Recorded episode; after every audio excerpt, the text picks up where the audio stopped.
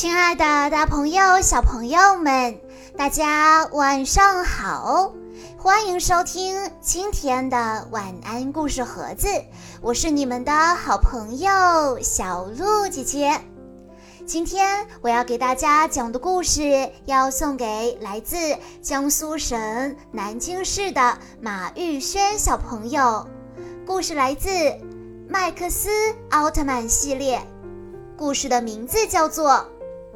出现怪兽岛。太平洋上突然出现了一处岛屿，UDF 接到监视卫星的报告后，派出 DASH 作为先遣队去调查这个岛屿。这个岛被命名为幻影岛。队员们在幻影岛上发现了疑似石板的东西。他们将影像传输回泰坦基地。土方队长看到影像后，决定让专业的调查团进行研究。他命令穆婷和西恩先把收集到的矿物和生物样本带回基地，而快斗和瑞希则暂时留在岛上。在对岛上的物质进行分析测试后，教授推测幻影岛以前可能存在过高级文明，也许跟亚特兰蒂斯等超古代文明有关系。艾丽解析了石板上的古代文字：“赐予来自天空的智慧，比格蒙寄宿于这块土地。”无法安抚灾祸之神，比格蒙倒下时，灾祸之神将苏醒，大地将对桀骜之民伸出獠牙。众人听后一头雾水，都不知道这些文字到底是什么意思。另一边，留在幻影岛上的快斗和瑞希的通信器突然发生了故障。而且他们还听到身后传来窸窸窣窣的声音。一番侦查后，两人发现了一只红色的小怪兽。瑞希迅速举起了枪，却被快斗拦住了。这个小家伙被吓到了。快斗说着走上前去，他们发现这只小怪兽并没有恶意。快斗在小怪兽的爪子上系上了红色的丝带，这是我们友好的见证。另一架飞机降落在了岛上，近藤和新建一下直升机就开始急急忙忙地探索。他们发现了一个像神庙一样的地方，近藤对着神庙上的石像激动地大叫道：“是比格蒙！”记录上说，它是和古人类一起生活的怪兽。如果比格蒙还活着的话，也许就能揭开超古代文明之谜。这是考古学界的革命啊！近藤和新建进入树林中，继续寻找比格蒙的身影。快斗和瑞希正在试图联系总部。这时，一只巨大的怪兽梭罗曼王冲了出来。快斗和瑞希迅速举枪瞄准。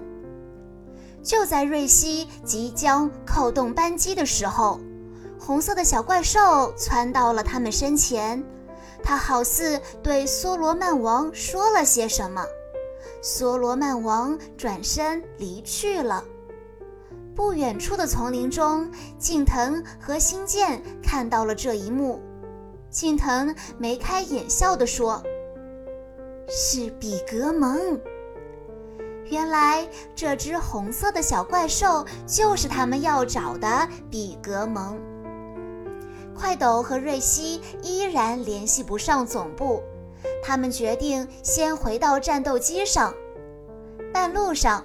他们被近藤和新建伏击，快斗被打晕了，瑞希被推下了山崖。树林中的比格蒙见状，想要逃走，砰！一声枪响，比格蒙也倒下了。开枪的是星舰。近藤看到比格蒙倒下，气急败坏地问：“你杀了他？”星舰摆了摆手说：“不用担心，是麻醉弹。”景腾和星舰将比格蒙五花大绑，拖着他在树林中前行。不久，快斗苏醒过来，并找到了受伤的瑞希。这时，梭罗曼王再次吼叫着出现了。瑞希表示自己没事，让快斗先去查看怪兽的情况。梭罗曼王紧追着近藤和星舰不放，星舰扔下近藤，和比格蒙独自逃命了。此时，快斗赶到，他三下五除二解开了捆绑着比格蒙的绳子。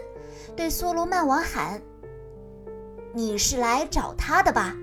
还给你，请不要再发狂了。”比格蒙眨着眼睛苏醒过来，他冲梭罗曼王叽叽喳喳了一番，梭罗曼王逐渐安静下来。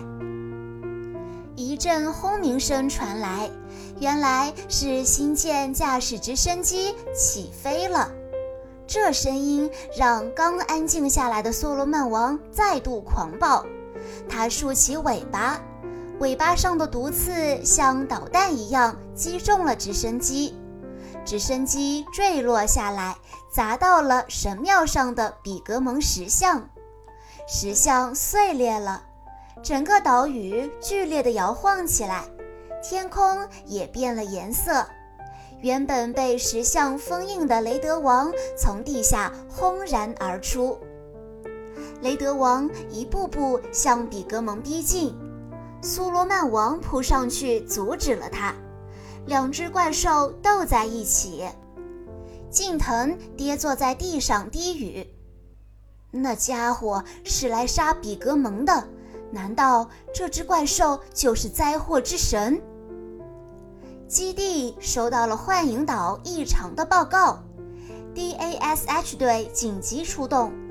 艾丽看着大屏幕说：“幻影岛正以时速十八千米向西北方向移动。”教授突然想起石板上的古代文字，他默念道：“大地将对桀骜之民露出獠牙。”桀骜之民，难道是指我们现代人吗？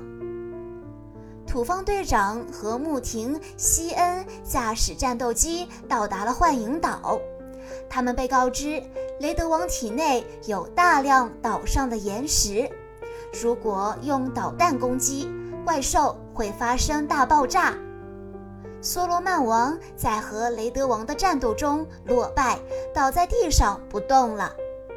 DASH 队员驾驶战斗机对雷德王发起攻击，雷德王吃痛，狂躁地晃动着尾巴，扬起巨石和沙粒，眼看一块巨石就要砸中刚走出树林的瑞希。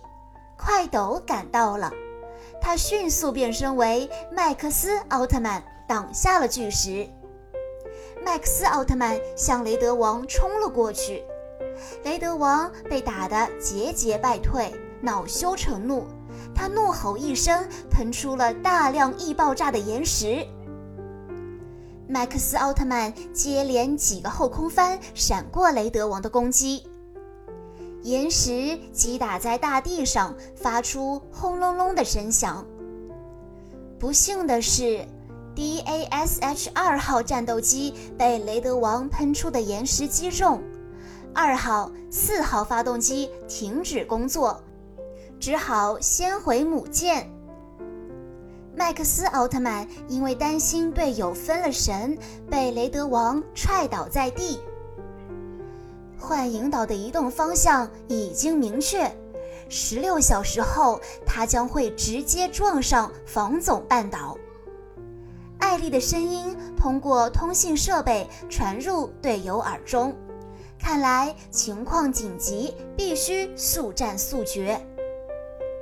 雷德王还在狂躁地喷射岩石攻击麦克斯奥特曼，岩石在地面上爆炸，形成一道道深深的沟壑。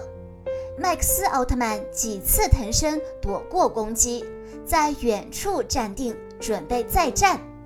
他的能量在地球上急速消耗，胸灯不停地闪烁起来。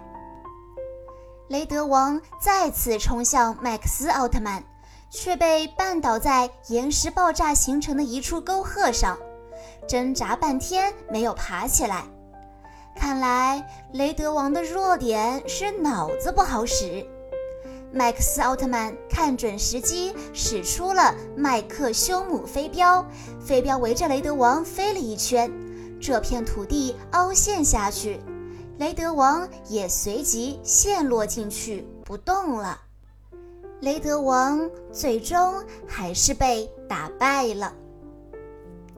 以上就是今天的全部故事内容了，感谢大家的收听。更多好听的故事，欢迎关注公众号“晚安故事盒子”。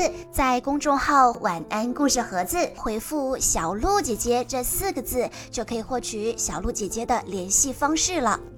在今天的故事最后，马玉轩小朋友想对他的姥姥和奶奶说。今天是姥姥和奶奶的生日，在这同一天里，祝奶奶和姥姥生日快乐，身体安康，笑口常开。由于疫情，已经有两年多没有和姥姥姥爷们见面了，希望远在东北的姥姥姥爷照顾好自己。等疫情结束，我们一定要相聚哦。同时，也要感谢奶奶平时辛苦的照顾我们呢，爱你们的肉肉宝贝。好啦，亲爱的大朋友、小朋友们，我们下一期再见喽。